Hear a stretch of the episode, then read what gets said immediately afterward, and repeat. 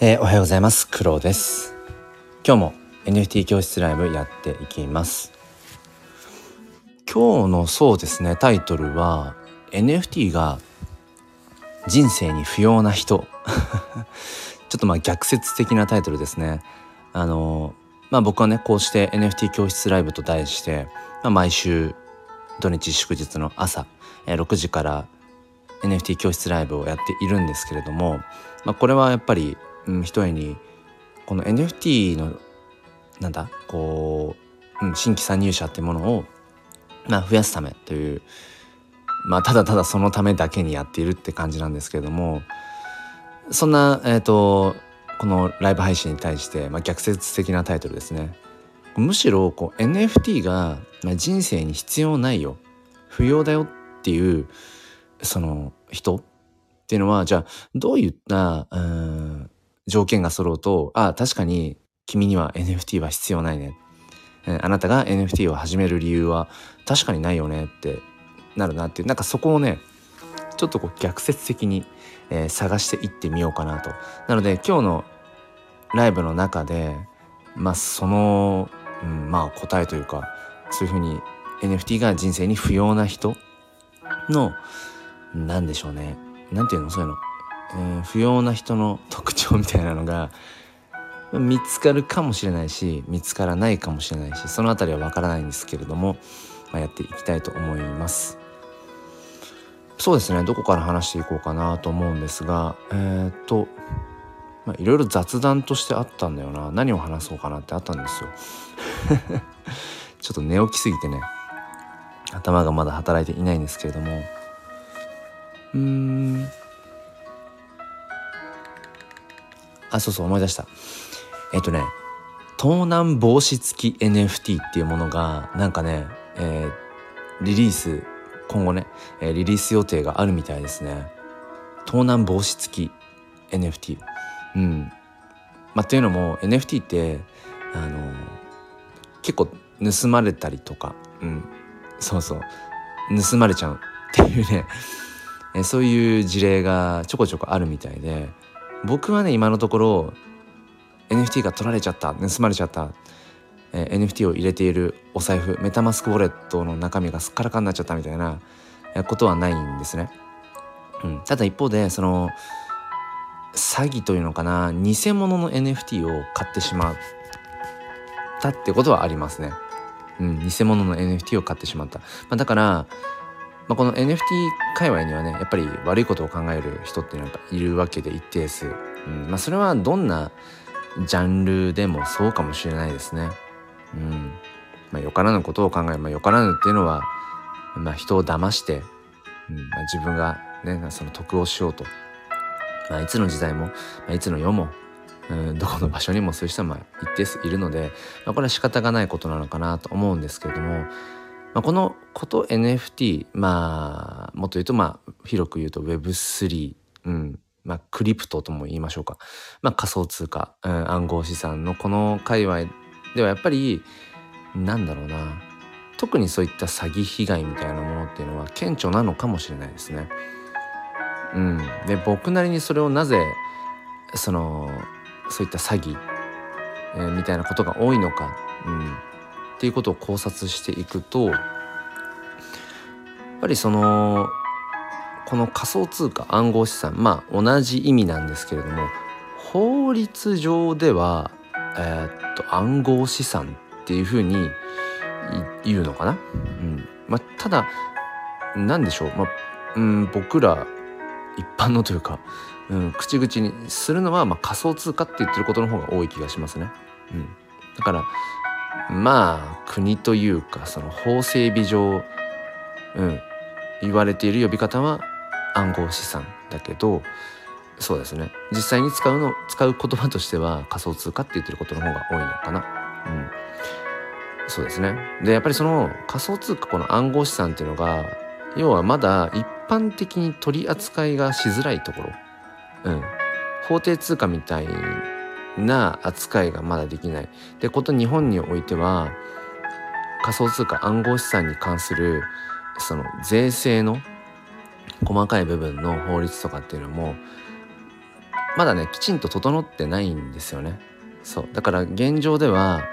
えー、雑所得ですね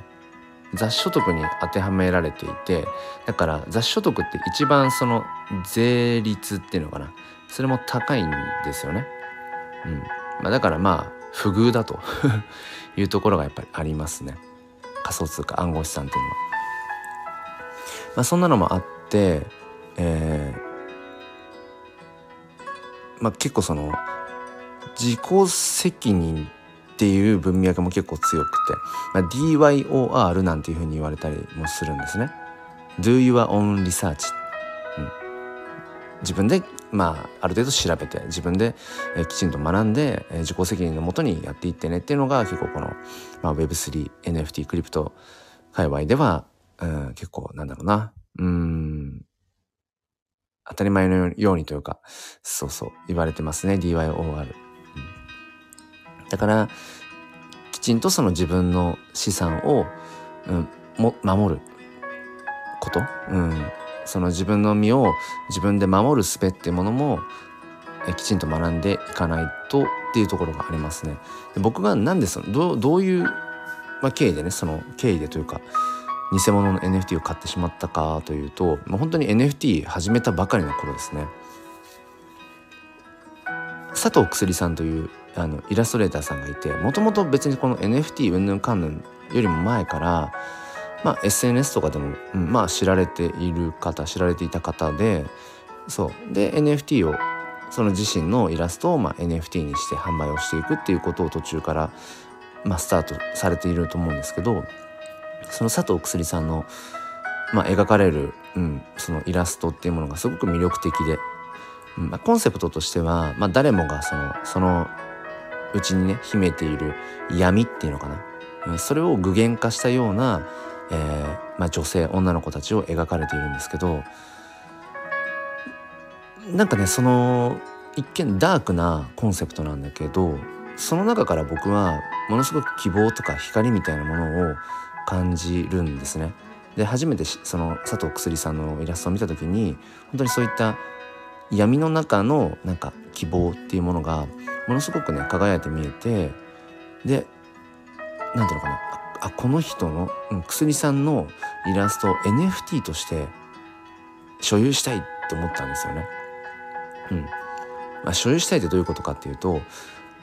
まあ、例えばそういうイラストみたいなものって、うんまあ、実際にその紙に描いたとキャンバスに描いたような、うん、フィジカルなものじゃないとしたらもうデジタルデータですよね。デジタルデータとしての、まあ、JPEG とかの、うんえー、ファイルの形式のデジタルデータなわけですよね画像としての。うん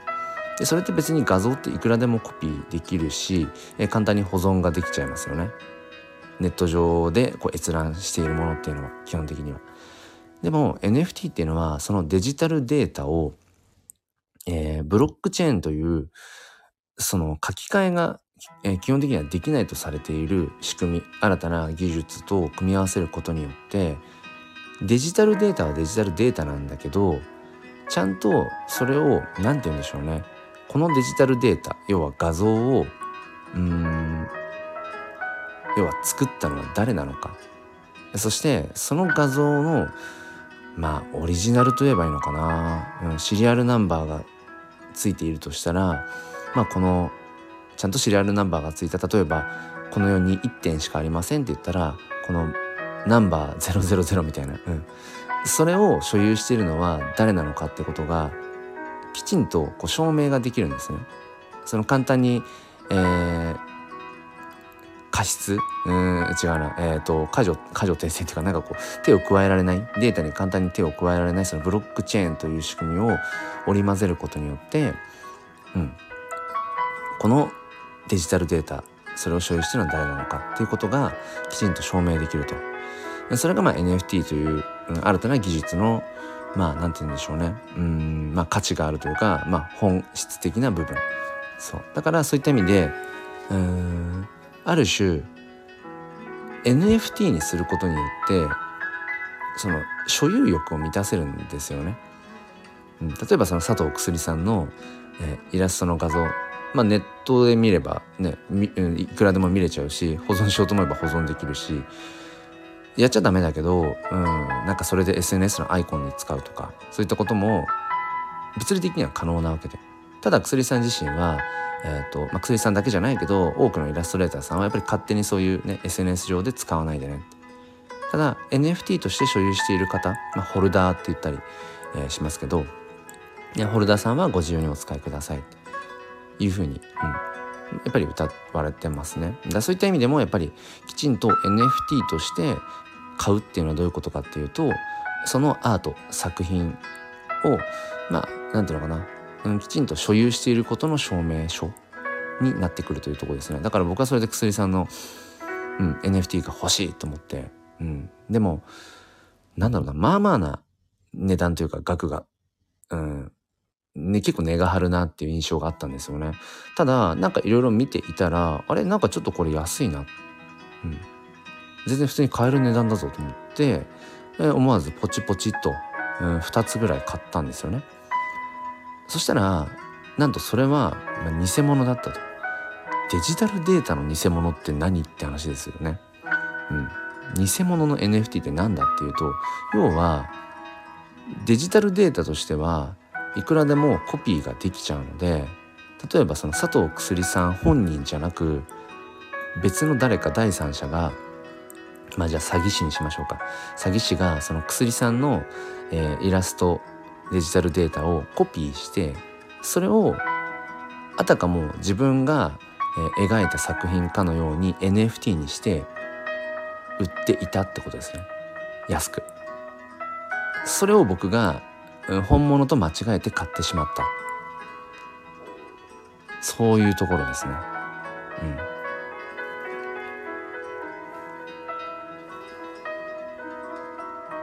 なので、えっと、画像としては同じなんですよ。だから佐藤薬さん本人が、えー、NFT としてね販売しているデジタルデータの部分っていうのが JPEG 画像の部分と詐欺師がそれをコピーして NFT にして販売した時の画像の部分って一緒なんですよ。ここがちょっとややこしいですね最初はね。うん、でもやっぱり本質的にはどっちが本物の NFT かというとやっぱり薬さん自身が、うん、作られた NFT であるということ、うん、これは最初のうちにはやっぱなかなか難しいんですよね。見極めるのが。そのね変な話販売してるアーティスト名とかあとはその販売している、うんまあ、オープンシーというね NFT を売買する、えー、お店マーケットプレイスサイトですね。そこにそういったその販売のアカウントっていうのかな。それも本当に本物と同じようにこうコピーして、うん、パッと見わからないのでそうそう。じゃあどうやって防いでいくかっていうと、うん、きちんとその例えば Twitter のアカウントとか Instagram のアカウントとか、えー、公式のホームページとかの、うん、URL リンクがきちんとその紐付けてあるかどうか、うん、っていうことを確認する。あとはそうですねえっ、ー、とそもそも SNS、うん、Twitter とか、まあ、インスタとか何でもいいですけどそのアーティストのまあ、アーティストとかイラストレーターとか、まあ、その作品を作っているクリエイターのうん、まあ、信頼がおけるアカウント。例えばツイッターだったらツイッターのアカウントとかからきちんとその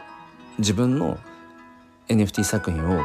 ているその OpenSea のサイトはこちらですよみたいなきちんとそのアナウンスに従ってそっちからちゃんと行く、うん、だから OpenSea という NFT を売買するためのマーケットプレイスの中で作品を探してあこれいいなっていうので買ってしまうとそういう偽物を、えー、掴まれてしまう、うん、掴まされてしまうっていうことが、えー、あるよっていうところですね。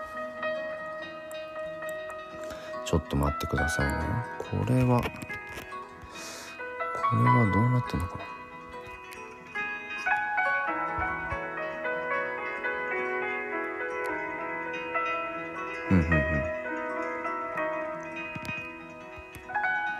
大丈夫です。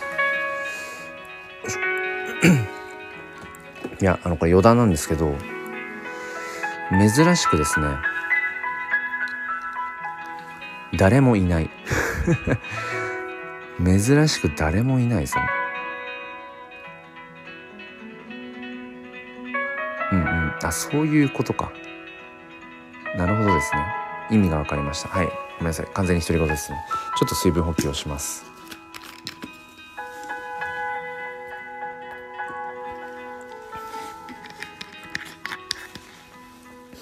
ょっと一瞬このスタンド FM 余談なんですけど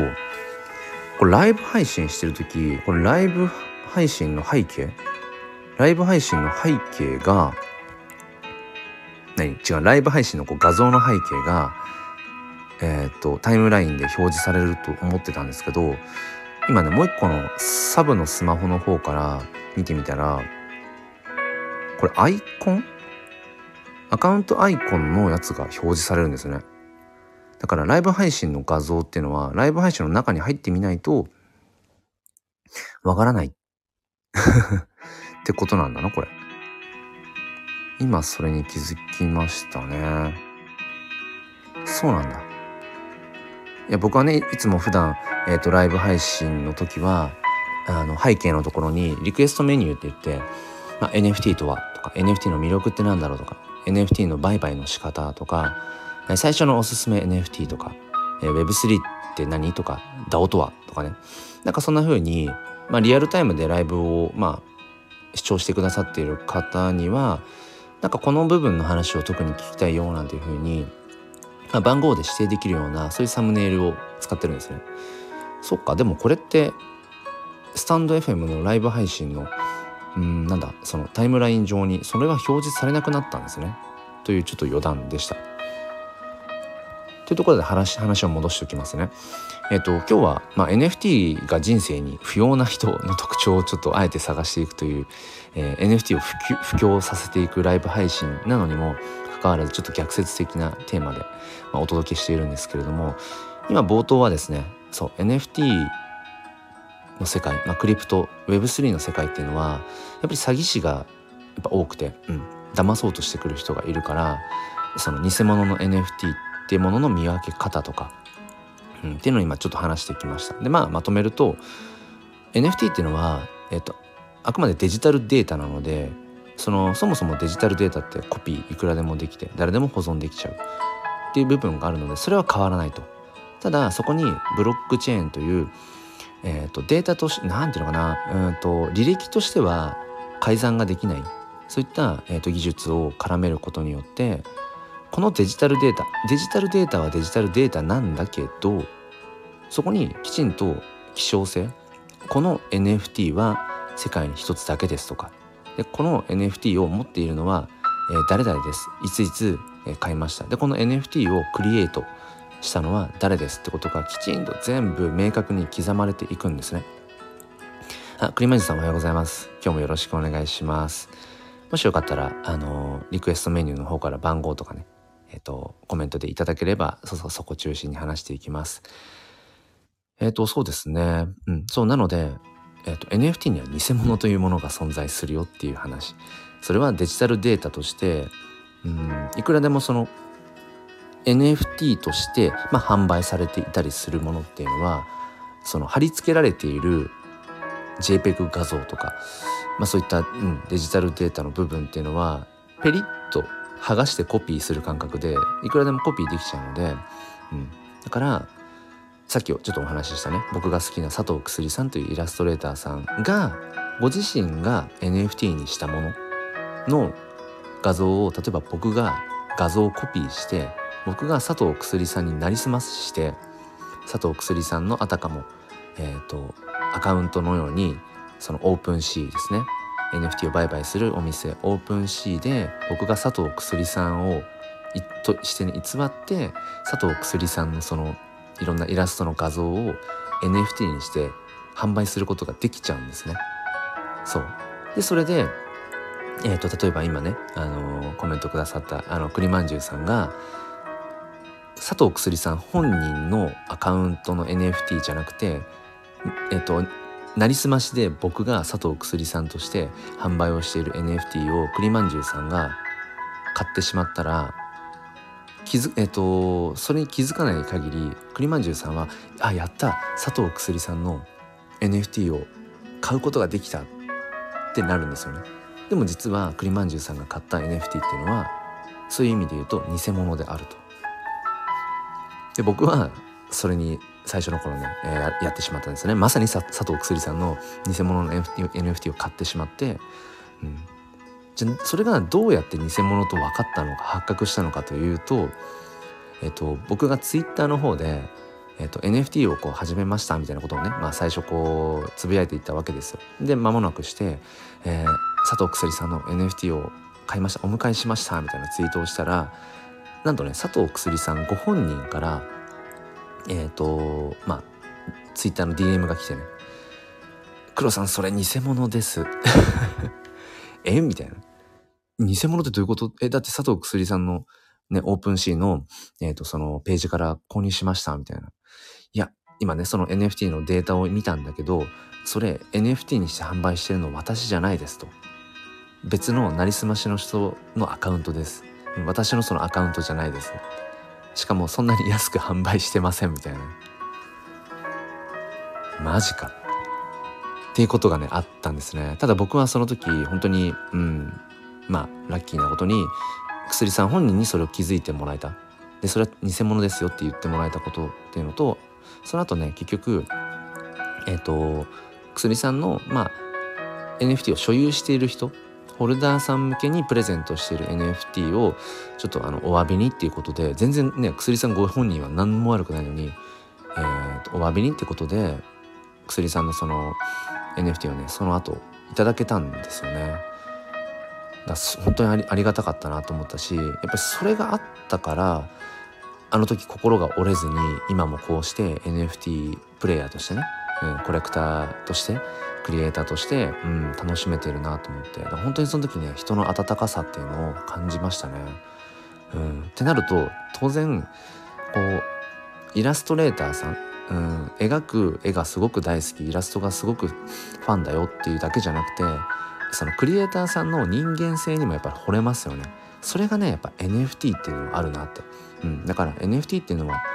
っぱりなんだろうな。なんか人と人をよりこう、うん、結びつけるそういった力っていうのがねあるなって僕はすごく思うんですよね、うん、だからクリエイターさんとそのそのクリエイターをねえーと、応援したりとかする、まあ、応援っていう文脈もあればファンっていう文脈もあるかもしれない、うん、だからクリエイターとそのコレクターっていうのかな。そう。の、うん、なんか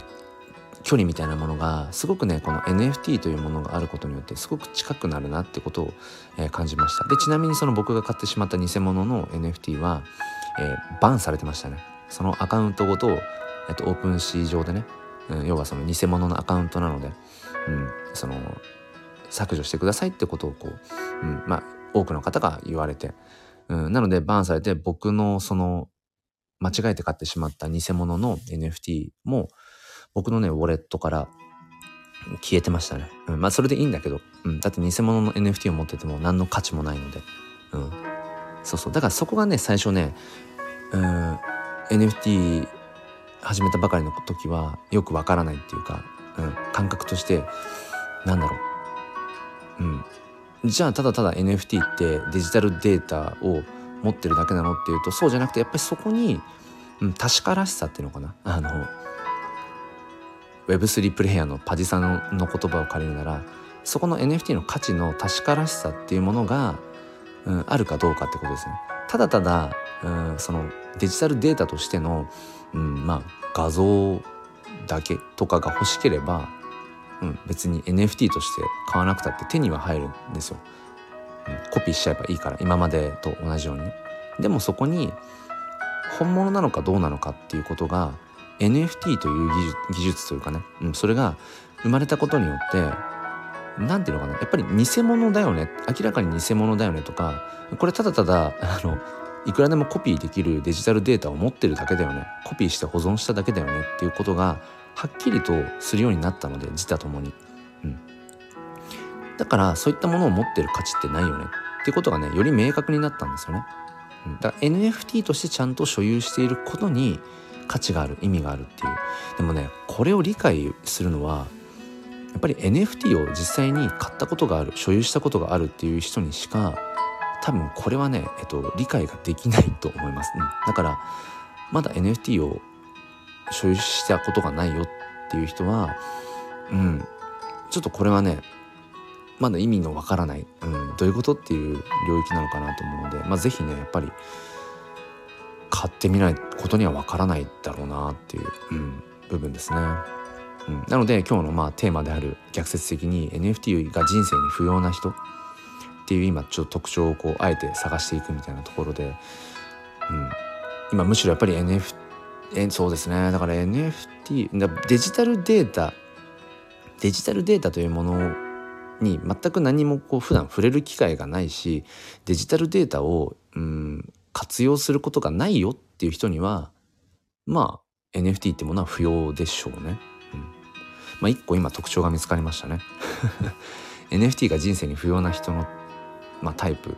うん、その1はそもそもデジタルデータに触れることがない人、うん。まあ、スマホ持ってません。パソコン使えませんっていう人には NFT ってものはいらないかもね。ってちょっと今思いました、うん、そうですね。あとはそうですね。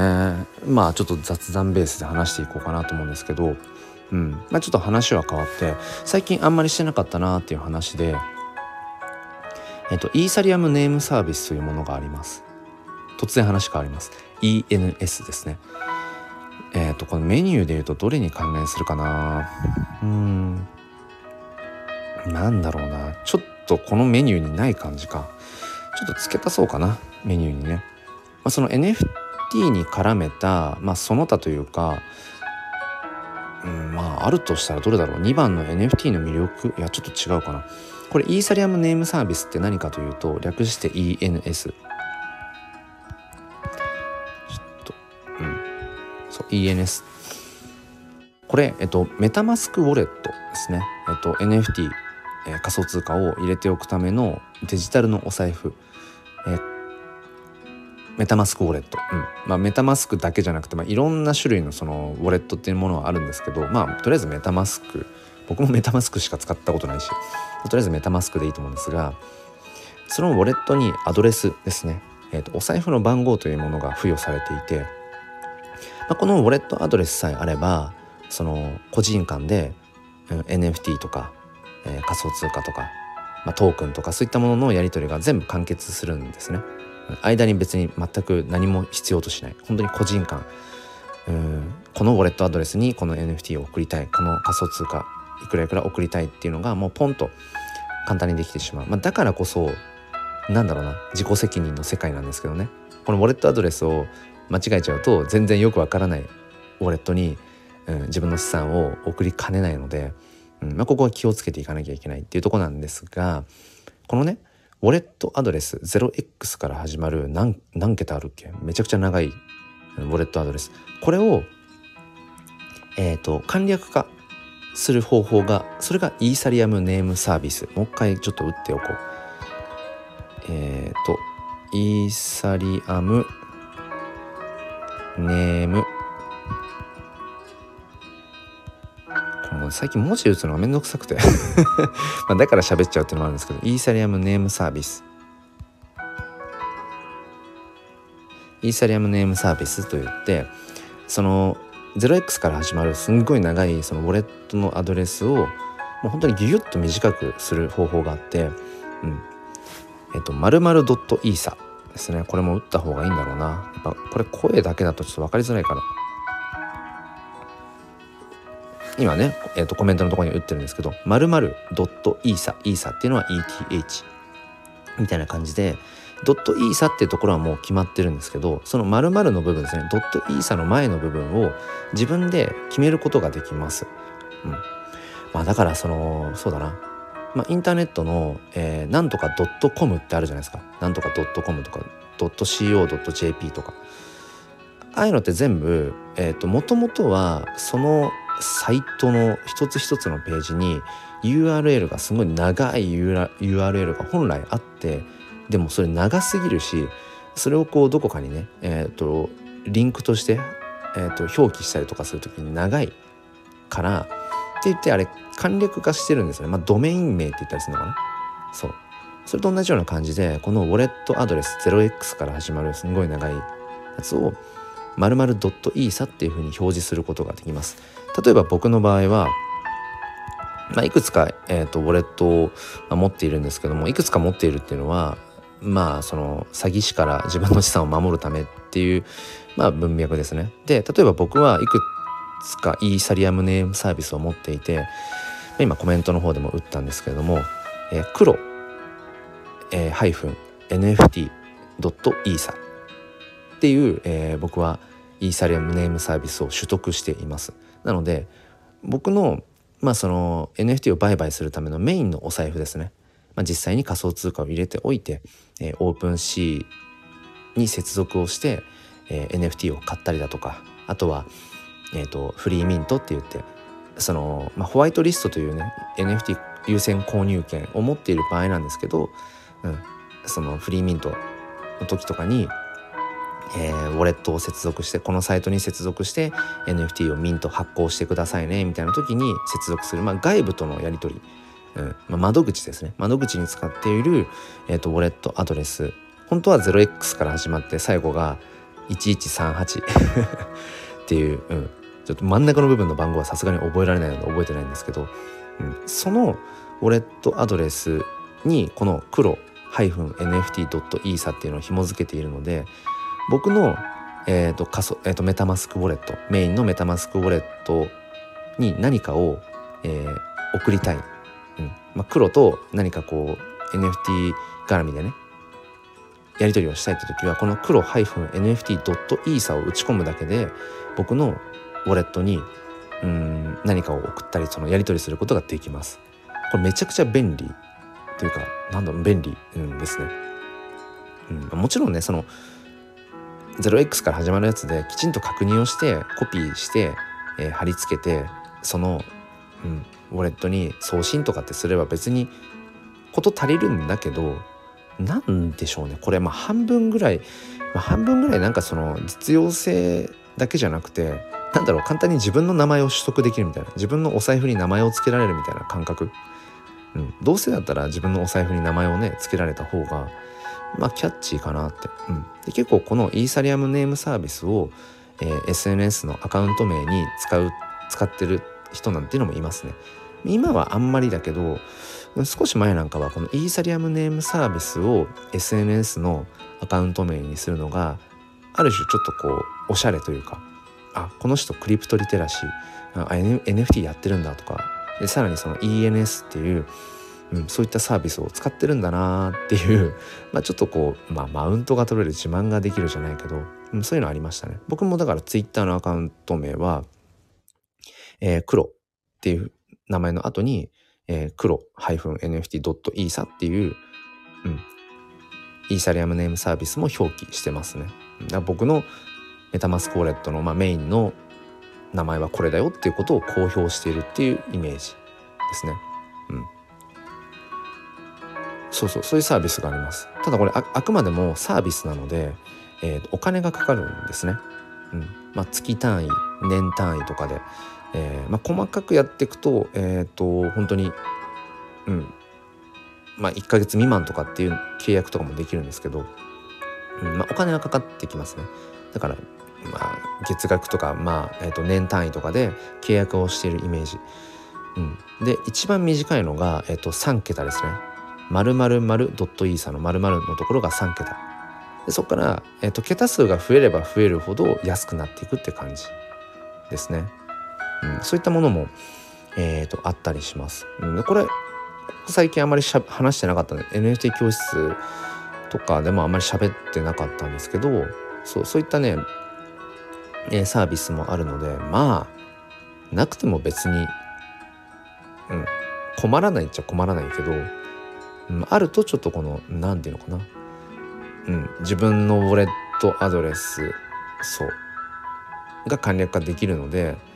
うん、まあこの辺に今魅力を感じるかどうかっていうのはま人それぞれなのかなと思うんですけど、うんまあ、僕はそんな感じで自分のメタマスクウォレットに、まあ、ある種名前みたいなものをつけてますね。まあ、黒 -nft.isa のこのドメイン使うためにどんぐらいだろう？でも、ね、年間1年契約とかででもそんなに何千円もかかってなかった気がするかな。うん。まあまあこれもある種うんなんだろう。うん分かんない。何て言えばいいんだろうなこういうのって。NFT を楽しんでいく上でまあその楽しむ楽しみ方のまた一つかもしれないですね。うん。まあなのでまあでもたただねこのちょっと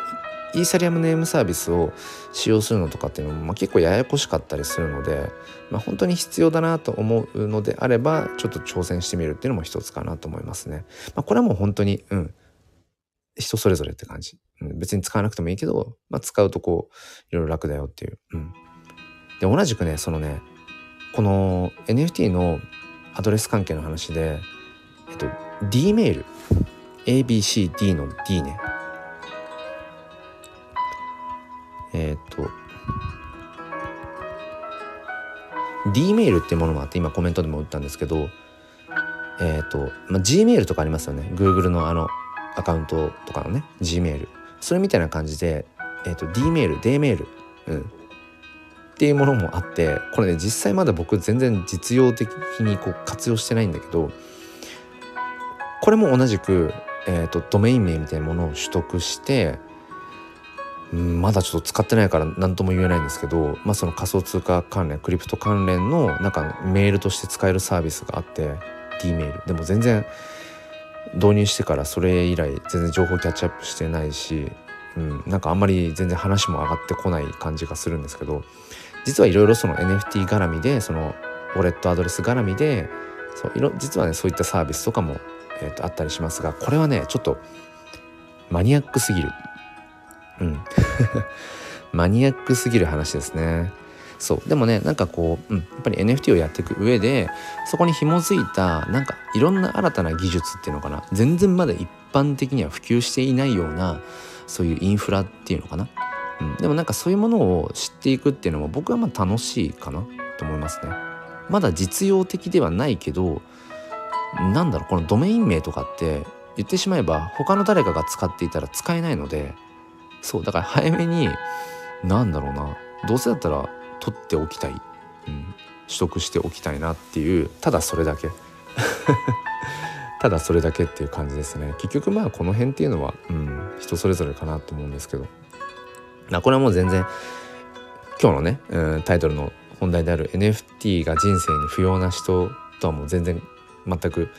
もう無関係なレベルの話ですね。うん。うん、まあ、そんな感じかな。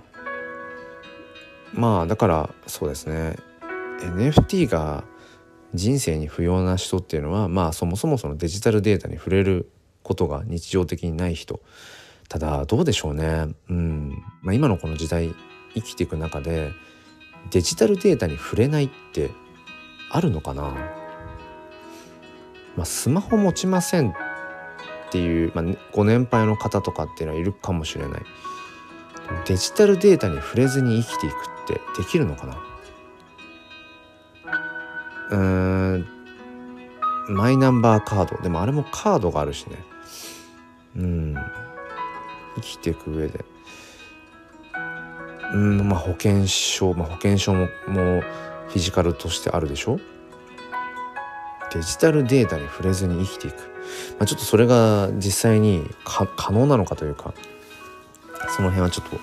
定かではないですけど、まあ、デジタルデータに触れないということを決め込んだ人にとっては NFT は必要ないかもしれない。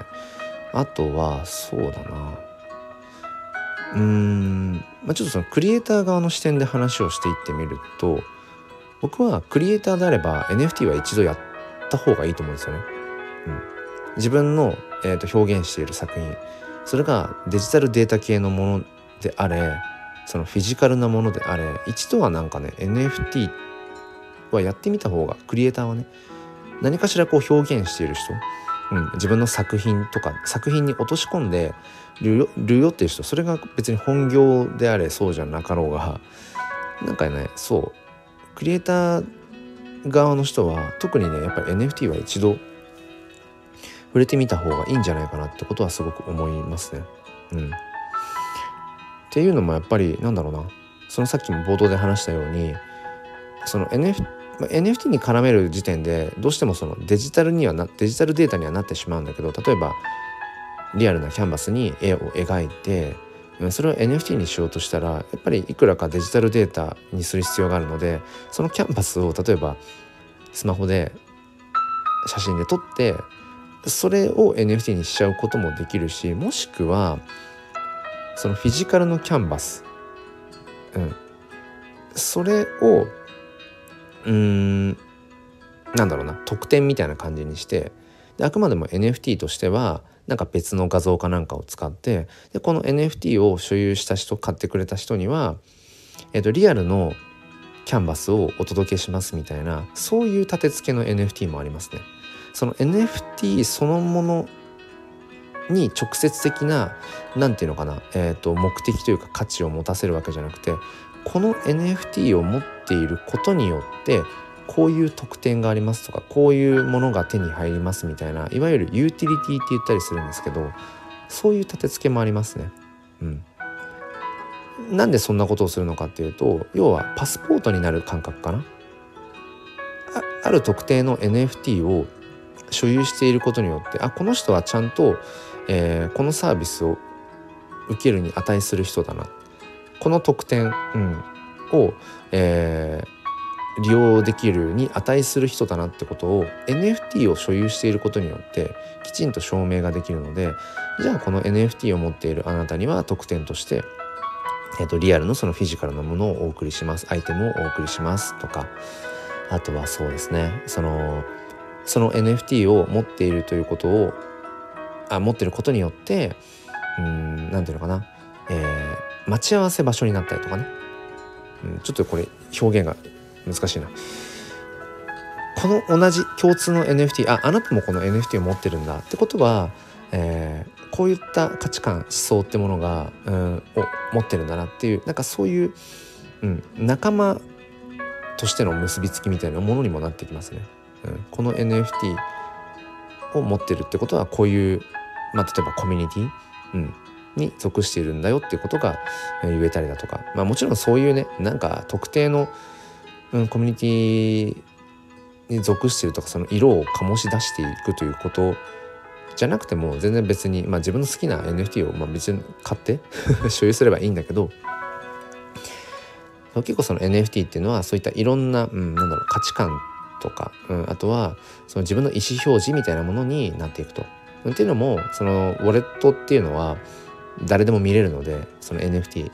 仮想通貨が入ってるウォレットは誰でも閲覧ができるのであこの人はこういう NFT が好きなんだな、うん、あイラスト系が好きなんだなとかあとは僕が主にねクリエイター側としてはやってるその写真系の NFT が好きなんだなとかねあとはうん、まあ、最近僕も新たにちょっとこう挑戦として始めた音楽 NFT あ音楽系が好きなんだなとか、うん、なんかいろいろそういった、うん、趣味趣向みたいなものも結構ね現れるので。結局やっぱ面白いですよになりますね。そう。だからその NF そうですね。クリエイターさんだったらやっぱり一度は NFT やってみたいやってみてほしいなって思いますね。うん。もちろんその NFT にしたからうまくいくっていう保証はもちろんできないしね。うん、そこにはやっぱりマーケティングとかセールスみたいなものもやっぱ必須にはなってくるんだけどやっぱりすごく便利ですよね。NFT にすることによって、まあ、全世界の人にリーチをできる同じ土俵に立てるので、うん、もちろんそもそもねクオリティの高いもの商品作品サービスってものがある前提でそれは別にこの Web3 という文脈じゃなくても今時代がまあ主にあるその Web2 うん、文脈でもそれは変わらないですよね。もともとそもそもその作品商品もの、うん、表現、うん、思い、うん、そこに確かな価値ってものがもともとあるよっていう前提で、えそれをより、うん、多くの人に遠くの人に、うん、リアルでは手の届かない人に届けていく手段、うん、だから NFT はあくまでも手段なので、うん、だから NFT という手段を必要としない人にはいらないもの。まあ当たり前ですけどね。うん、っていうところかなって思いますね。ただね、まあ、別に僕は預言者でも何でもないし、えーと、経済アナリティクス、うん、アナリスト経済アナリストとかでもないし、うん、全然これはもう適当な話ですけどこれ多分ね NFT を当たり前のようにもう使うしかも NFT として使ってるみたいな意識がないなくもう当たり前のように例えばそのスマホスマホの中にこの NFT のやり取りあだからスマホの中にこのメタマスクウォレットみたいなもう標準で仮想通貨とか NFT をやり取りするためのウォレットみたいなものがもうねスマホに標準装備されるみたいな時代は多分遠くない気がしますね。今はメタマスクウォレットアプリとか、うん、そういったものをダウンロードインストールして、え、シークレットリカバリーフレーズをねメモしといて、えー、設定して、えーと、どうこうみたいなことを全部自分でやっていかなきゃいけないけどもう多分そのうちその辺も全部ピャーンとすっ飛ばしてもうそもそも、えー、まあじゃあスマホ買いました。したらそのスマホの中に、うん、もうデフォルトとしてメタマスクウォレットみたいなものがあって、うん、さっき話したウォレットアドレスともするとイーサリアムネームサービスみたいなもう最初に設定ができちゃう、ドメイン名はどうしますか、えーと、ウォレットアドレスの名前はどうしますか？みたいなこととかもなんかもうポンポンポンと簡単なステップで設定ができちゃってみんな当たり前のようにうんそういうメタマスクウォレットみたいな仮想通貨ウォレットみたいなものをもう所有しちゃうみたいなことがねなんか当たり前になるような時代は来るような気がするんですよね。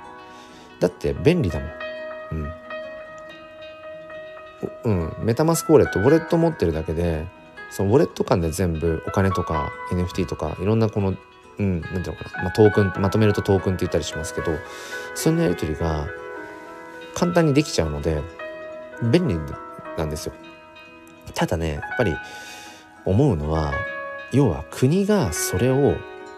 良しとするかなんですよね。うん、結局ねこの、まあ、仮想通貨 Web3 クリプトっていうものってえっ、ー、といわゆる国国家というのかな？国家のこの境目？うんっていうのを取っ払っちゃうんですよね。取っ払う技術でもあるので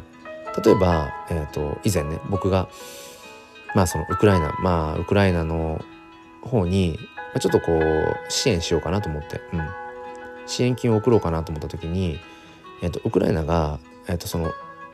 デジタルのお財布、うん、ウォレットですねメタマスクのウォレットアドレスを公表しているんですけど僕はその自分のメタマスクウォレットからウクライナの、えーと、ウォレットに直接ね仮想通貨イーサを、えーと、送金したことがあって、うん、これってなんだろうなこのウォレット仮想通貨ウォレットってものがなかったらそんな簡単にできないわけですよね。うん、やったことないけど海外にそのお金を送金するって多分こう日本銀行を介してなんかこういろいろえお金をさらに換金してみたいなそういうやり取りが多分あるはずなんだけど仮想通貨ってそもそも、まあ、全世界共通のお金なのでうんでしかも間に銀行とかを返す必要がないからもうお財布同士でやり取りができちゃうとしかも共通の単位としての、うん、お金がそこにあるのでめちゃめちゃ早くできちゃうんですよね便利。これをやっぱ国が良しとするかいろんな国がそれを良しとするかっていう話で結局こ、うんまあ、国家論を語れるほど僕は全然その学びをまだできてない気がし、まあ、全然学学べてないけど知識もないけど結局国家を形成するものの一つにやっぱりそのお金って多分あると思うんですよね。うん、日本というのは基本的に日本円というものを使う経済圏であると。それが主流であるよっていう。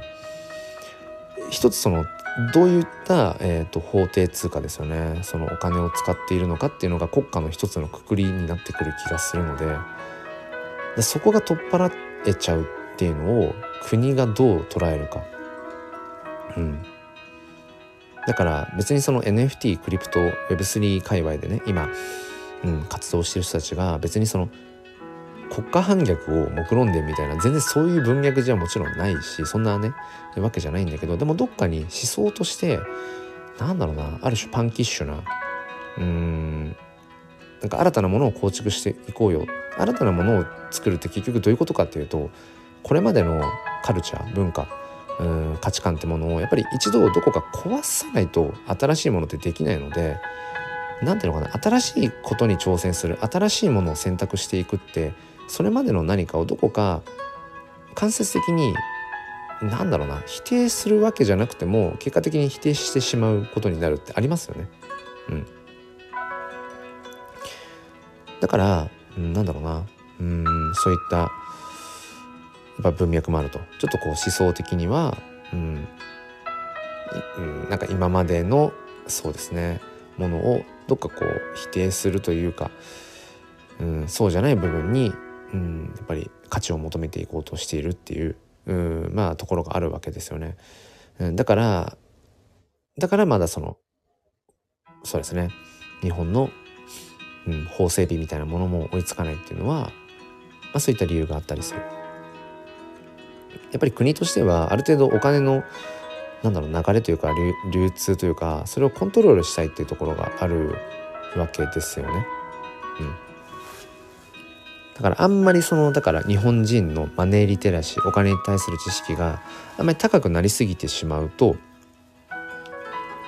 うん、まあなんか不都合があるっていう、まあ、そんな話もあるしね。うん、そうそうだから一昔前とかはなんだっけその要は銀行にお金を預ける貯金、まあ、貯金ってまあ郵便、うん、まあまあまあ、うん、お金を預けることがやっぱり正解よしとなんて言ったらやっぱ時代があるわけでそれっていうのも結局、うん、ある種刷り込みみたいな部分がね、うん、あったっていう話もあるしまああんまりその辺深掘りしていきたいわけじゃないので話を戻していきますけどとにかくこのやっぱ NFT に触れていくっていうのはうんやっぱりある種ねいろんなリテラシーが絡み合っていていろんな思想とか価値観っていうものが織り交ぜられているのでなんだろうな、まあ、ややこしく捉えればややこしいんだけどまあでも別にややこしく考えなくてもシンプルになんだろう面白い。でそれは今のフェーズがまだまだそのいわゆる黎明期始まったばかりだしうんまあ国内でもやっぱここ1年ぐらいなので、うん、国内で NFTNFT NFT ってなってるのは。うん、でそんな今の状態でもまだ NFT をね実際に始めている買ったことがあるよ所有してるよって人はまあ1万人1万2 3千人ぐらいっていうふうに言われているのでもうまだまだ超少数、うん、超マイノリティですね。本当に少数派なので、まあ、これがねこれからどんどんどんどん一般大衆化されていくのか。でもそのためにそれにはやっぱ多分時間がかかるしっていうのはやっぱりリテラシーがすごくね必要だしね。えー、栗まんじゅうさん DeFi うん DeFi そうですね。DeFi かも一般的になっていきそうでしょうか。えっとね僕自身がえっと DeFi はね実際やってないんですよね。うん。なんだろうな。だからうーんだなのでちょっと DeFi については細かくちょっとここでお話がうーんそこまでできないんですけど結局 DeFi ってあれですよね。仮想通貨を絡めていったまあ、もっと言うとその仮想通貨を運用していく投資の話ですよね。DeFi ってねどちらかというと。うん、だから投資家たちが日本円とか、まあ、外貨とか、えーとまあ、株とか国債とか、まあ、そんないろんなその選択肢の投資の中の一つに、えー、仮想通貨を運用していくっていうところが DeFi ってことでいいと思うんですけど、まあ、僕もちょっとかじった程度なのでねあれですけどね。だからうん投資の選択肢投資の中の選択肢として DeFi ってものがどうでしょうね。一般的になるのかな。あスターカードさんおはようございます。めちゃくちゃ嬉しいです。何かっていうとね今日なんかねなんか僕なんか限メンバー限定配信とかでライブ配信しちゃったのかなって思うぐらいもうなんか30分以上あの誰もいらっしゃらなくて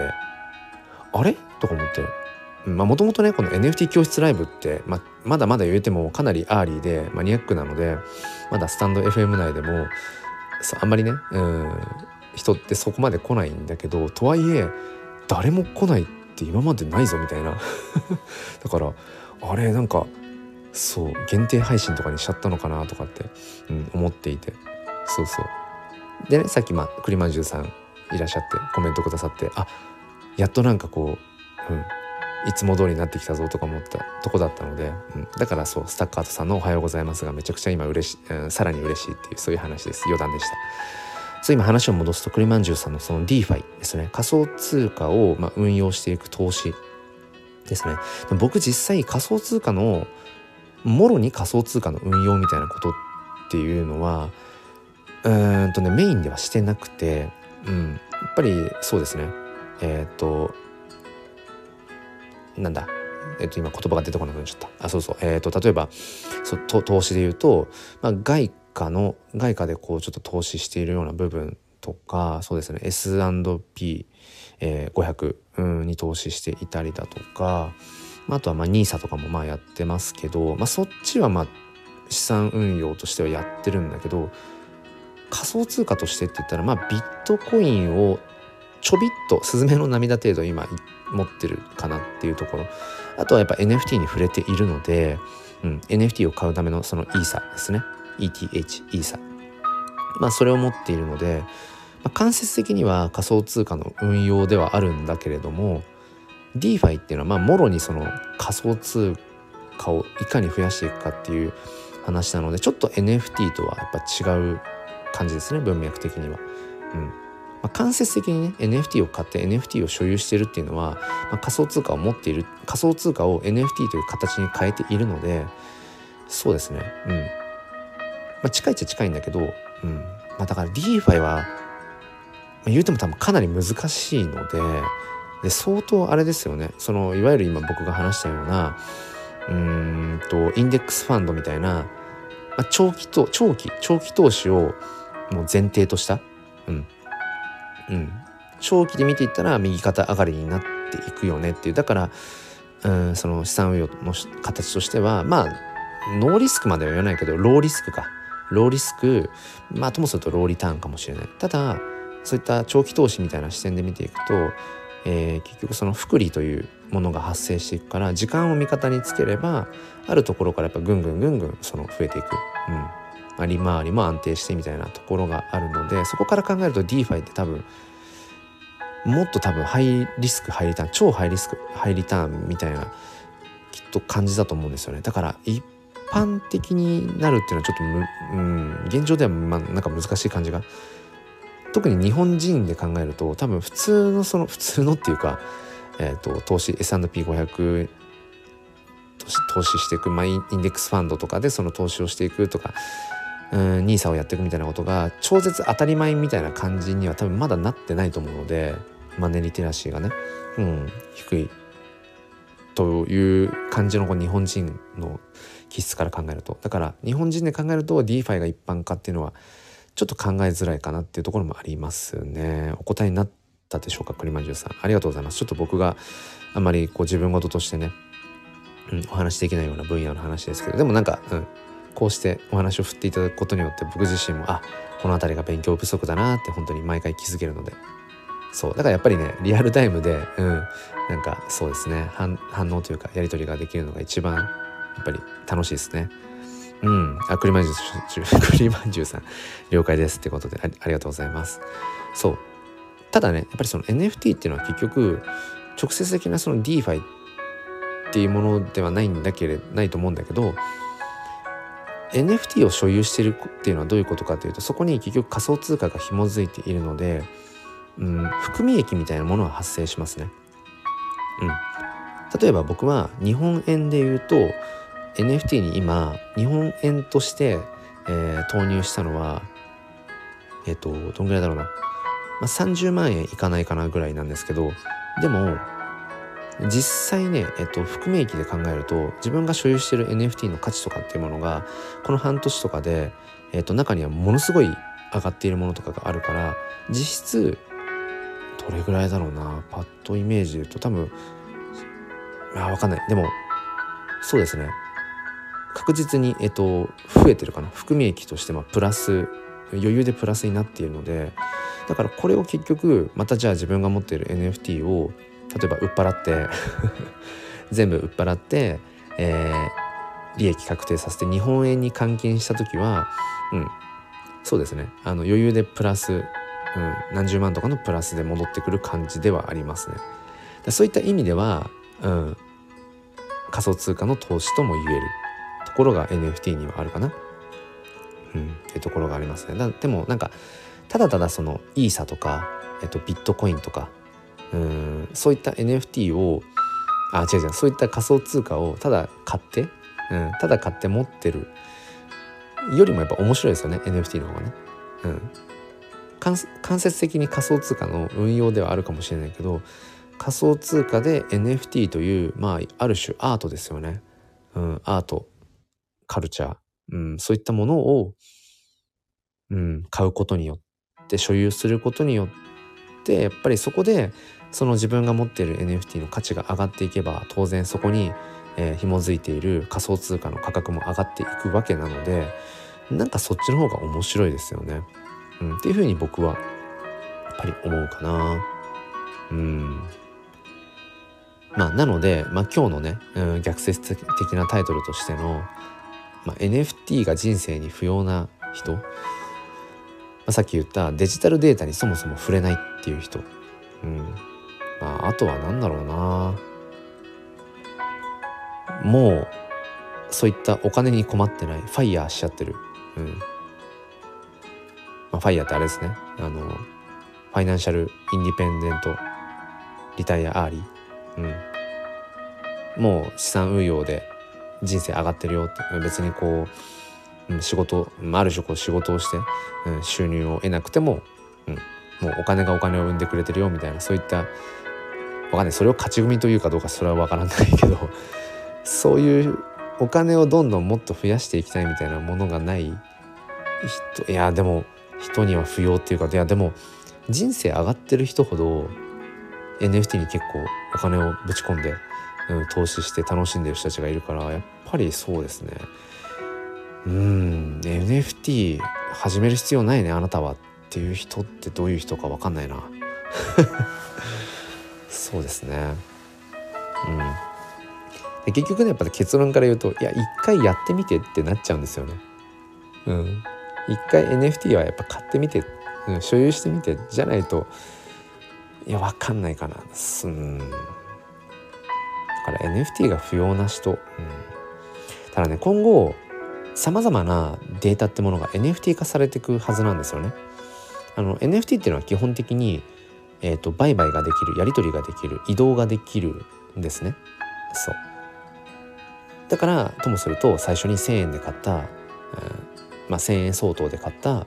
NFT の価値が上がっていって例えばそれが10万円になった時にその NFT を売ることができるんですよね。で誰かが10万円で買ってくれたら、まあ、1,000円で買ったものが10万円だからまあ9万9,000円の利益がそこに生まれるっていう仕組みが NFT にあるので、まあ、投資性投機性ってものを持ってるんですね。うん、もちろんその逆もしっかりですけどね、うん、1万円で買った NFT1 万円相当で買った NFT がなんか価値がどんどん下がっていってしまってもう価値全く0円ですよみたいなこともあるから、まあ、そういうこともあるんだけどなんだっけ？そう。何の話をしていたっけ？ってなると一回話が飛んじゃうんですよね。えー、っとなんだっけ？なんだっけ？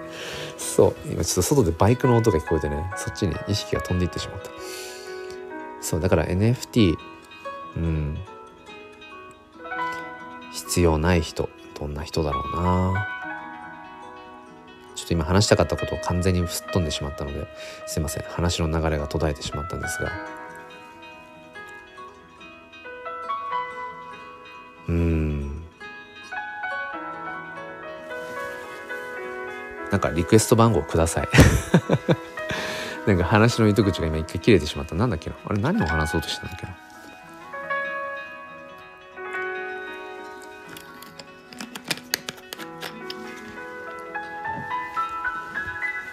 まあそうだから そうですね。まあ NFT を始めたことによってまあ僕はやっぱりそうですね。うんなんか普段のなんか生活にワクワクというのかな。そういったものもやっぱりたくさん生まれているし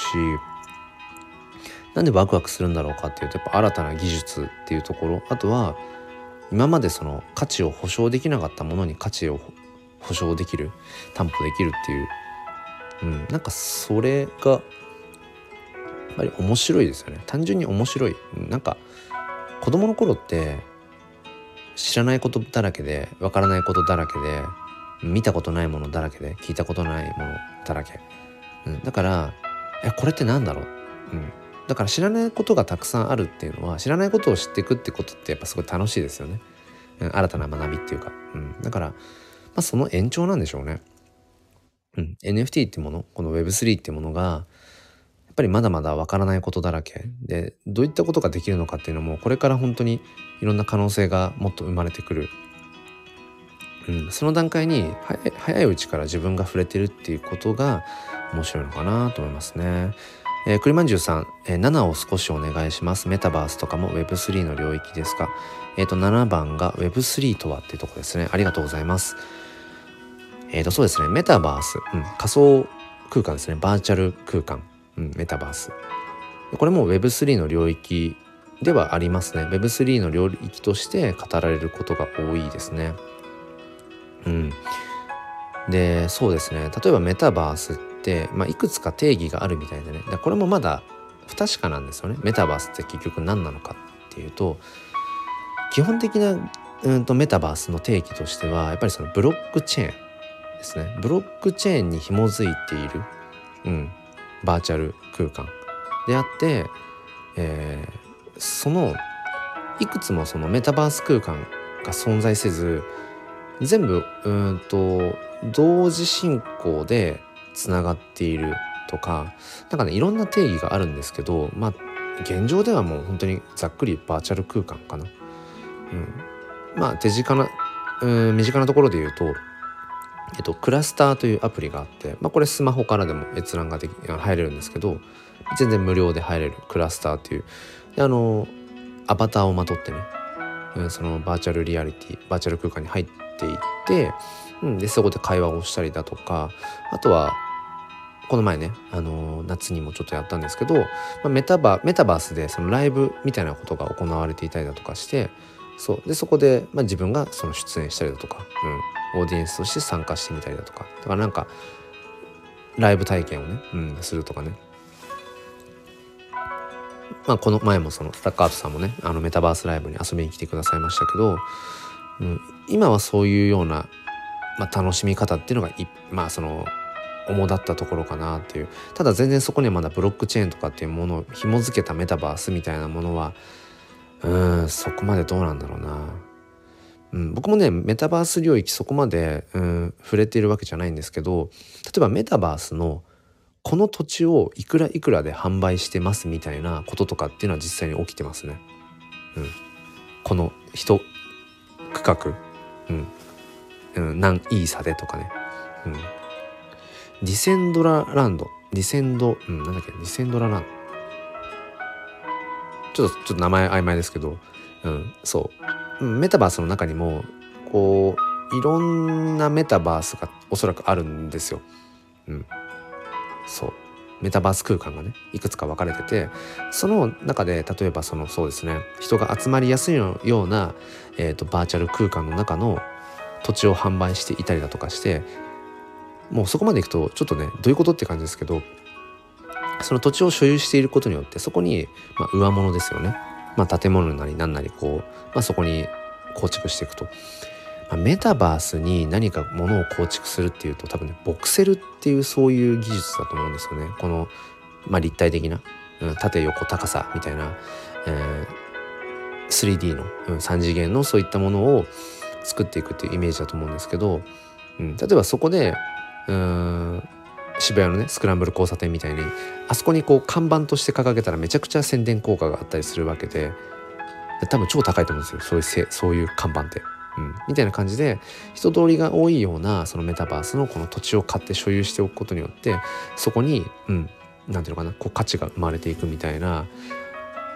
そういう、うん、世界もありますね。うん、栗まんじゅうさんはあれですか？メタバースご興味がある感じですかね。そのご質問がねあったっていうことは。うん。まあ、だからメタバースっていうのもそう Web3 の中の話として語られているっていうところはありますね。うん、ただそのなんだろうな、まあ、Web3 っていう考え方が結局何かっていうとうーん一つの、まあ、捉え方としては、まあ、中央集権的ではない、うん、そう管理的ではないっていうところがあったりするので、うん、結局ねその Web3 としてその NFT もそうだしメタバースもそうだし、まあ、クリプトっていうそれが結局全部うんなんていうのかな新たなものかっていうとそうでもないっていうか結局中央管理的っていうかうん、なものであればそれって結局 Web2 的な話になっちゃうよねっていうことにもなっちゃうし Web2 的 Web3 的ってどういうことかっていうと要は Web2 的っていうのは今今がまさにまあ Web2 ど真ん中ですよね。うん、あの GAFAM があるような、うん、ところで、まあ、いろんなその大きな企業とかが、まあ、いろんな個人情報を含めえー、アカウント情報を含め僕らは日々さまざまなプラットフォーム、まあ、アプリしかり、えー、使っているわけでそういったものって本当管理的なわけですよね。うん、ともするとその企業がね、え、倒産しちゃったりとかすれば今まで自分がそのプラットフォームで使っていた、え、とか保存していたものとかっていうの全部なくなっちゃうみたいなそういうイメージがあったりとかして。もっともっと一人一人のその個人の資産とかってものを自分がきちんとその所有保有しているという、うん、こと？うん、ちゃんと自分の生み出した価値っていうのを自分自身がきちんと管理ができるっていうそういうところがこう Web3 的な文脈であるので、うん。まあ、一応メタバースは Web3 のね、うん、界隈のカテゴリーの一つとして言われてるけどこれまでも仮想空間っていうものはずっとあったわけでそうそのバーチャルでの、うん、ゲームなんかもそうですよね。僕ももう10年前10年ぐらい前とかかな。うんあそんな経たないかな、うん、例えばその「ドラゴンクエスト10」ですね。のオンラインオンラインゲームですね、うん、そういうものもやってたしあれってまさにまあバーチャル空間ではあるのでそれもメタバースといえばメタバースなんだろうけどでもじゃあただのバーチャル空間とメタバースの何が違うかっていうと結局そのメタバースっていうのはやっぱりそこにブロックチェーンの技術紐付けていたりあとは NFT が絡んできていたりだとかだからね多分その線引きっていうのもまだまだ曖昧なんでしょうね。うん、っていうのとあとはねまだその、うん、メタバース的なものを、えーと、表現再現するためのデバイスの方の問題が追いついていない。だからスマホでそのクラスターっていうアプリでね、えー、とそのメタバースの中を見て、えー、こうプレイしていこうとするとなんだろうなやっぱり同時せ同時接続数が多いと同時接続する人たちが多いとアプリが落ちちゃったりだとかあとは自分のアバターがなんかこう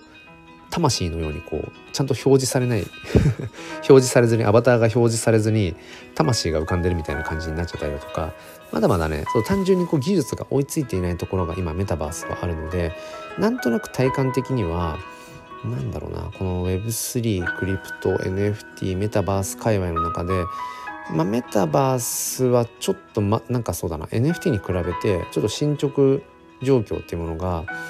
うん、あんまりこう芳しくない感じに印象としては受けますね。そう。それをまずそもそも構築するための、えーと、技術っていうのかな。そっちがまだ追いついてない感じがするかなって。いうだからめあのー、なんだっけ。ゆくゆくその人類がそのメタバースに移住をしていくっていうそういう話、うん、そういうことを考えてる人たちもやっぱいて、うん、要はアバターをまとってもう一日中メタバースの中で生活をするみたいな。そういう選択肢も今後出てきても面白いよねとかそういうふうな選択肢が出てきてもおかしくないよねみたいなことはやっぱり言われていて、うん、要は自分にとってのリアルはそのバーチャル世界にありますみたいな、うん、でもそれって僕はその前さっき話したそのオンラインゲームとかでそれは体感してるのでオンラインゲーム上のね自分のアバターをまとってその中でコミュニティとかともすると経済圏みたいなものが生まれていたりもするのでそれはねめちゃくちゃわかるんですよね。バーチャルな世界の中に自分のリアルを構築していくみたいな。うん。まあそんな話もされていたりとか。まあ、ただそういった未来は思っていたよりももっと先なのかもしれないみたいなことはね言われてますね。栗まんじゅうさんお答えになりなったでしょうか？なんかちょっとあんまり切れ味の、うん、いい回答ではなかったような気もするんですが。いかがでしょうねメタバースね。そうでもメタバースも本当に、うん、可能性はすごくあるなと思ってて。だからまあほうん、メタバースというか、まあ、バーチャル空間っていう感じにとどまっちゃうのかもしれないですけど先日、まあ、さっきも話したねその、うんまあ、ライブですね。自分がその演者側としてライブに出演させてもらった時に感じたのはやっぱりその選択肢ですよね。うん、僕ももうそのずっと昔、うん、そのミュージシャンを志してみたいな時代もあったし、うん、そういった自分がねその、うん、なんだろう、まあ、今はこう本業があって、まあ、家族もあってっていう、まあ、安定した生活の中でやっぱりちょっとライブやりたいなってことを思うことっていうのはやっぱ少なくないしでもじゃあ実際ライブやるってなるとじゃあ場所はどうなるのかとかあとコロナの問題とかも今ありますよね。あとお金の問題とかっていろいろあるんだけど時間の問題とかね、うん、でもそれがその、まあ、メタバース、まあ、バーチャル空間っていうものを活用することによってうんいろんな場所に本来いるはずの人たちが同じ場所にこう集まって、うん、で音楽を一緒に楽しんでみたいなうん、でそれが、まあ、リアルな体験に近い感じで、うん、まだまだスマホの画面の向こう側パソコンの画面の向こう側って感じだけど例えばそれがねあの VR ゴーグルみたいなそのあとはなんかヘッドセットみたいな感じのものを着用することによってもう本当に360度自分がそのバーチャル空間メタバースに没入した、うん、没入感を持ってそこを体験していけるみたいなうん、ことも技術さえ追いついていってその技術が追いついてさらにこう価格もねある程度こううん手に入れられやすいような価格帯になっていけば一気にね普及していくと思うし、うん、だそういった意味ではすごくやっぱり、うん、可能性ってものはすごく感じますね。ちょっと水分補給をします。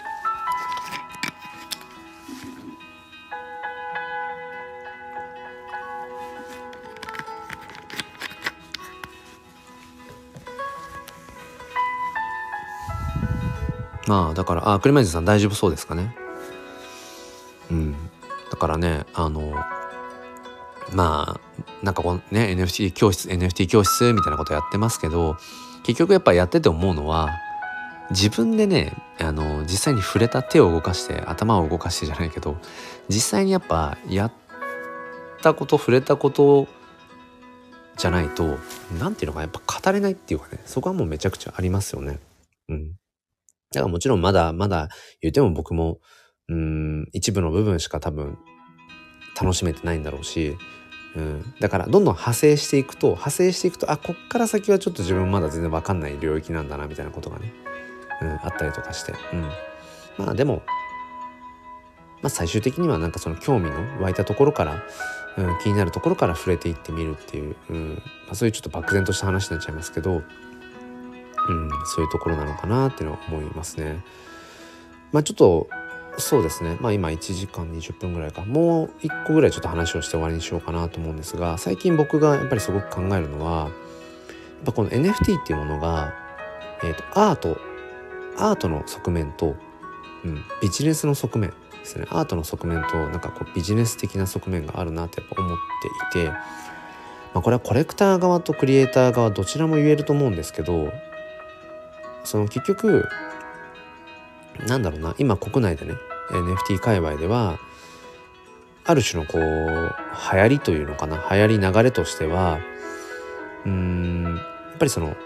何千個とか何万個みたいな感じでそのジェネラティブ NFT って言ってあの元にするその画像、まあうん、画像の元のこう素材をいくつか用意しておいてそれをまあ、自動生成で、えーと、いろんなパターンを作るっていうそういう NFT を作る方法。NFT というかまあなんだろうな、うん。まあ、アートを作る方法があってジェネラティブっていう、うん、そういうジェネラティブコレクションとかで数多くの、ね、NFT をこう販売してそれを所有してもらってその NFT に紐づいたコミュニティがこう盛り上がっていくことによってもしくはその NFT を持っていることによってこんなことができますよとかっていうことユーティリティをつけていく。いかにそのこの NFT を持ってると何ができるの？どんなこう得があるの？みたいな付加価値みたいなところがすごくやっぱり強調されていて。でさらに言うとものすごく安い価格。えっ、ー、と0.001イーサだから今日現在とかで言うと200円弱とかで値段設定がされていて。でその後価格がどんどん上がっていくことによってそれを売ってね、うん、値段が上がったところで、えー、売って利益を確定するみたいな結構そういう流れがかなり最近あって、まあ、直近で言うと,、えーと、キングコング西野さんがやられてる、うん、チムニータウンやられてるっていうかまあ派生してチムニータウンから、えーと、ハロウィンの日に、うん、ハロウィンプペル NFT ってものが1万体、えー、リリースされるんですね、まあ、僕はそれ購入予定で、まあ、購入優先購入権ホワイトリストもまあ持ってるんですけどあとはまあ一つちょっとこう個人的に注目しているタグっていう、東京オルタナティブガールスっていう NFT コレクションがあってうんそれは何かっていうとそのタグという NFT を持っていることによってえっ、ー、と音楽ライブとかっていうもの、うん、それが楽しめますとか、うん、その NFT を持っていることによって限定のライブ配信をえ、閲覧できます視聴できますよみたいな。それはまさにユーティリティですよね。その NFT を持ってることによって何ができるのっていう、うん。まあ、それちょっと面白いなと思ってそのタグっていうものは興味があって、うん、あとはえっ、ー、とそうですね。これも10月ですね。あ今言ったタグは11月の頭なんですけど、うん。まあ、ハロウィンプペル NFT が10月末。で同じく10月今月中に、えー、青パンダパーティーっていう。うん。まあ、そういったまたそのジェネラティブコレクションがリリース予定で、えっ、ー、とそれはまあアニメーション、うん、アニメーターとか、うん、っていう人たちがもっともっとこう手軽に、うん、こうアニメアニメをこう作っていくみたいな、まあ、そういったことをこう後押ししたいっていうそういったプロジェクトみたいなものがあって結構なんか本当に大きな単位でプロジェクトとしてうん。そして最初はすごく安い。本当に安い価格200円ぐらいでほぼほぼフリーただに近い感じでミントをしてで価格が上がったところで売り抜けるみたいなうんそういったことが結構やっぱあるんですけどでもなんかそれまでがどっちかっていうとビジネス寄りですよね。その運営側も。じゃあその NFT をこう完売したことによって得たお金でその後何をしていくのかみたいな。ある種こうクラウクラウドファンディング的なねクラファン的なこう使い方みたいなものが結構主流になってきたりとかするんだけどでも別にその NFT を持ってることによって何ができるのとか何が得するのみたいなことだけじゃなくてシンプルにアート作品としてうん別に NFT じゃなくてもね、うん、フィジカルのいろんなねこう作品を、買うのと同じような感じで単純にアートとしてこの絵が好きだからこの音楽が好きだから、うん、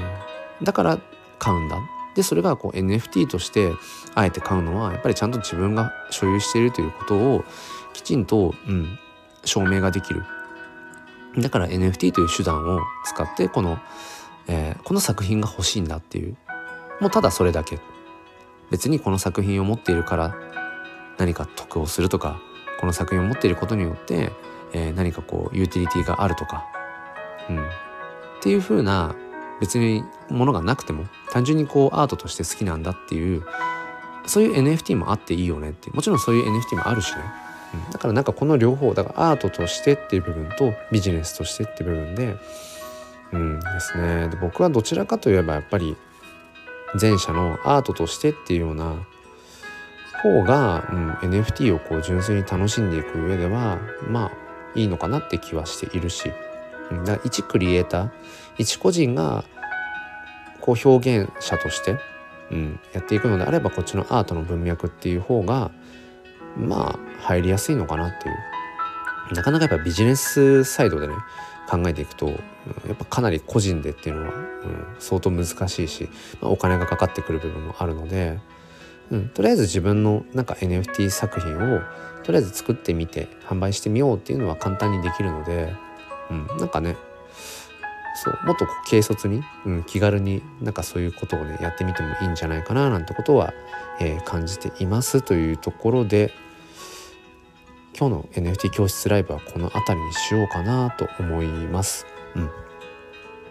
あ、振り返ってみるとそうですね今日は NFT が人生に不要な人っていうなんかそれをこう探してどういう人が NFT 不要かなっていう、まあ、答えが出ればと思ったんですけどほぼほぼやっぱりちょっと見当たらないですね。うん、そもそもデジタルデータにもう触れない、うん、って人にはまあ NFT はいらないだろうなっていう。そこはねはっきりとまあ当たり前っちゃ当たり前なんだけど。でもあとはそうですね。うん。自分には NFT 必要ですか？必要じゃないですかって例えば、まあ、そういう二択の質問があったとしてああなたには NFT 必要ないですねって言える人の特徴。うん。いまいちはっきりとしませんでしたね。結局やっぱり僕は NFT を使って楽しんでいるっていうかもうすでにそそこにいるので、まあ、NFT がない世界っていうのはちょっとまあやっぱりもう想像できなくなっちゃっているのでまあこれはねポジショントークになっちゃいますけどまあやってみるしかない。実際にやってみないと分かんないかなっていうところはありますね。うん。まあでもやっぱりおすすめとしてはまず最初はなんかこうシンプルにあ NFT どうこうっていうよりも、うん、なんかアートとしてあこの画像欲しいなっていう NFT を買ってみる。で慣れてきたらその NFT を持っていることによって何ができるんだろうっていうそのユーティリティの部分にこう注目をしていくっていう楽しみ方、うん、まあ分かりやすいところで言うとこの NFT を持っているとこういうコミュニティに参加ができるよ。でそこで仲間を探していくっていうのも面白いし、うん、あとは単純にどの NFT が価値を帯びていくだろうかっていうまさに投資の目線でうん NFT を選んでで買ってこう値段が上がったところで売り抜けて、うん、利益を生んでいく。ってそれも楽しみの一つだと思うし、うん、あとは自分がクリエイトする側自分がクリエイター側として自分が表現したいこと、うん、それをうん、なんだろうな、まあ、それが商品でも物でも作品でも何でもいいと思うんですけどそれを NFT という手段を使って、まあ、自己実現をしていってみるっていう、うん、そういう楽しみ方もあるしそうですね。だからねまあ簡単じゃないかもしれないんだけど最初の部分がね、うん、メタマスクウォレットを用意してとか仮想通貨を用意してとかいろいろその辺りの最初のハードルはあるんだけどそこさえ取っ払えちゃうんだったらうんまあ、子供から大人までじゃないけど NFT という手段を使って、うん、なんか自己表現をね、うん、なんかしていってほしいなっていうのが、うん、僕が思うところです。うん、そうですね栗まんじゅうさんまさに、えー、一歩踏み出すことが大事ですね。いや本当そうですね。うん。だから僕はなんかそこのね、うん、この一歩がなかなか踏み出せなくてっていう方の、えーと手をちょっとこう少し引かせてもらうとか背中をちょっとトンと押せ押したりとかなんかそんなような位置にまあこれからもいたいななんてことは思います。うんまあ、ただとはいえねやっぱり最終的にはその方の判断というかその方次第なので、うん、例えば僕がね、うん、NFT ってめちゃくちゃ面白いからってこんな話をして、うん、あちょっと興味あるな教えてくださいっていう風な方がいたとしてね。でもご自身がやっぱ最終的に本当にどこまでその NFT ってものをやってみたいと思えるかそういった新しいものに挑戦したいって思えるかなので僕がねなんかうん一方的にレクチャーしても結局続かなかったりするし、うん、やっぱりメタマスクウォレットを、うん、作ってみたけど結局その先になかなかっていうこともあるのでそう最終的にはその方その方資材なんだけどあのお手伝いっていうのかな。お手伝いっていうのはいつでもできるのでっ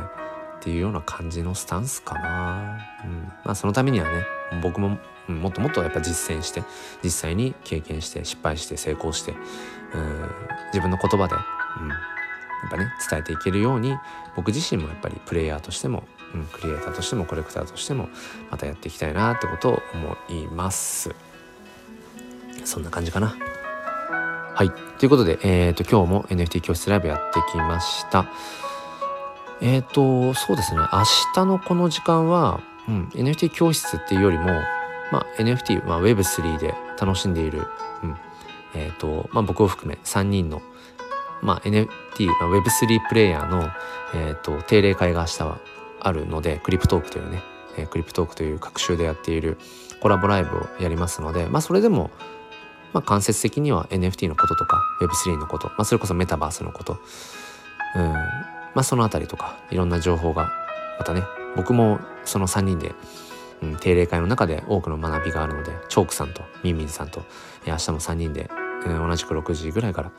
ライブやりますので、えー、引き続きね、えー、NFT とか Web3 の話をちょっとこう聞いてみたいなという方は遊びに来てください。ということで、えー、今日も NFT 教室ライブお付き合いくださりありがとうございました。土曜日ですね、まあ、お仕事の方もお休みの方も、えー、良い一日をお過ごしください。ということであクリマジさん今日もありがとうございました。とありがとうございます。スタッカートさんもありがとうございました。ということでありがとうございます。うん。まあまあじゃあそんな感じでね、えー、今日も良い一日を。ではまた。